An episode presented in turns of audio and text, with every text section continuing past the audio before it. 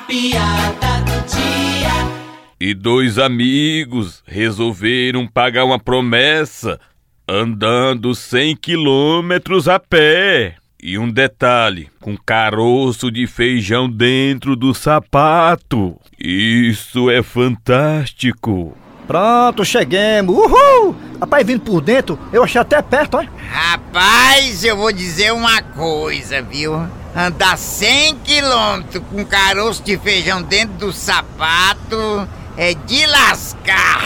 Rapaz, pois diz aí que eu não tô sentindo nada. A riégua, macho.